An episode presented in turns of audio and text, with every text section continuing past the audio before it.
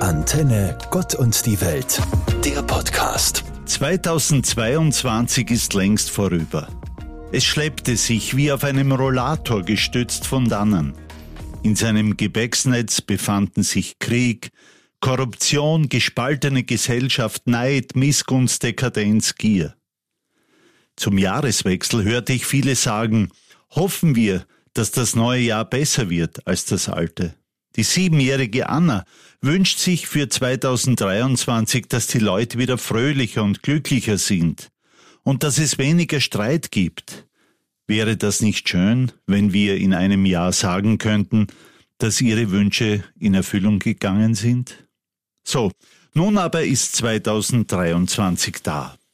Es kam jung und dynamisch daher, mit neuer Magie, neuen Gedanken, neuen Gelegenheiten, neuen Träumen, neuen Abenteuern, neuen Lichtblicken, neuen Hoffnungen, neuen Wegen, neuen Chancen mit einem neuen Anfang.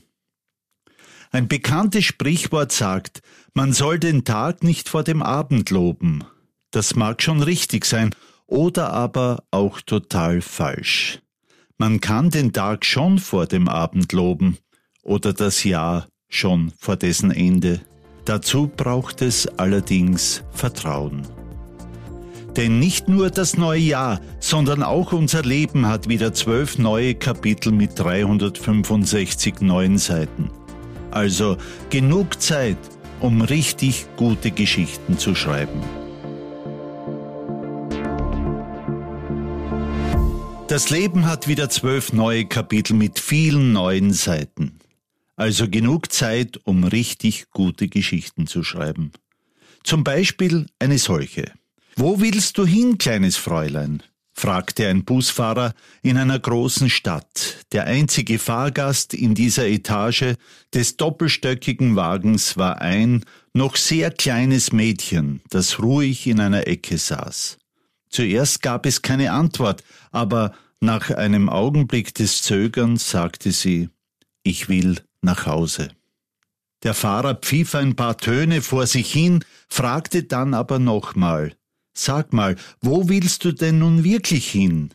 Heim, lautete die Antwort, diesmal in einem etwas beunruhigenden Ton. Aber wo willst du aussteigen? Das Kind sah den Fahrer mit seinem verwirrten Ausdruck an, doch plötzlich hellte sich sein Gesicht auf und es sagte glücklich ich weiß es nicht, aber mein Papa weiß es. Dann zeigte sie gegen die Decke. Da oben ist er. An der nächsten Haltestelle kam tatsächlich ein großer Mann aus dem oberen Stockwerk die Treppe herunter und rief, Komm, Sarah, wir müssen hier aussteigen. Na, was sagen Sie? Der Papa oben weiß alles. Der kleinen Sarah gab die Sicherheit. Wir können uns auf einen anderen Papa da oben verlassen. Ich nenne es Gottvertrauen.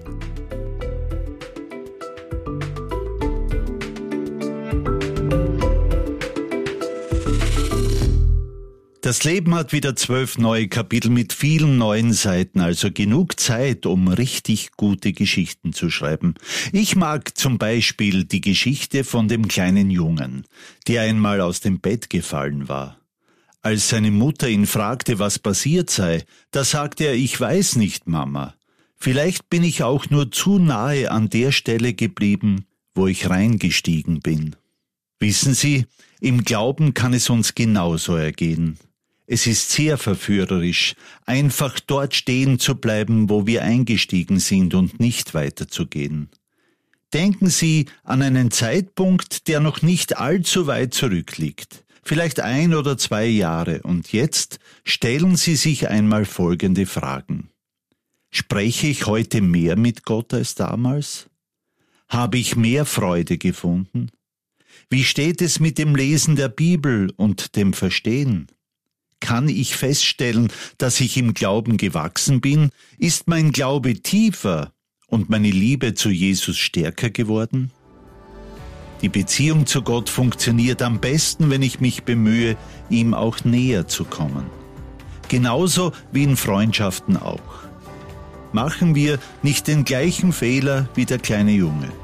Bleiben wir nicht dort, wo wir eingestiegen sind. Es ist ziemlich riskant, am Bettrand des Glaubens liegen zu bleiben.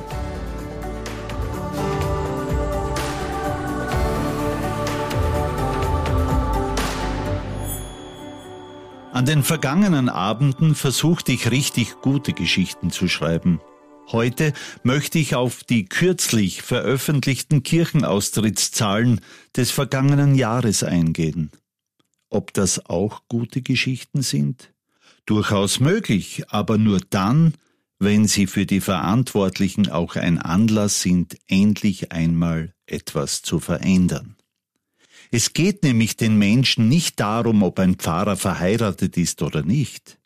Es geht den Menschen nicht nur darum, ob ein Pfarrer ein Mann oder eine Frau ist.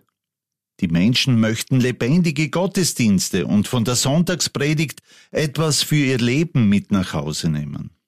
Die Menschen wollen nicht nur auf den Terminkalender schauen müssen, um zu wissen, wann in ihrer Kirche ein Gottesdienst gefeiert wird. Die Menschen wollen nicht immer nur mit dem Telefonanrufbeantworter im Pfarramt reden. Die Menschen wollen belebte Pfarrhöfe und nicht verkaufte. Das sind nur einige wenige Beispiele, wo es in der Pastoral anzusetzen gilt. Die Menschen möchten Seelsorge. Sie lechzen, gerade in Zeiten wie diesen, nach guten und positiven Gedanken. Sie möchten ernst genommen und gehört werden. Sie möchten eine Kirche, die anders ist, die vorangeht und nicht hinten nachhinkt. Eine Kirche, die wieder mehr mit Gott spricht und nicht nur über ihn. Wenn Kirche wieder ein Gesicht hat, wieder für die Menschen da ist, dann wird sie auch den Menschen wieder etwas wert sein. Meint ihr Theologe Walter Drexler? Antenne Gott und die Welt, der Podcast.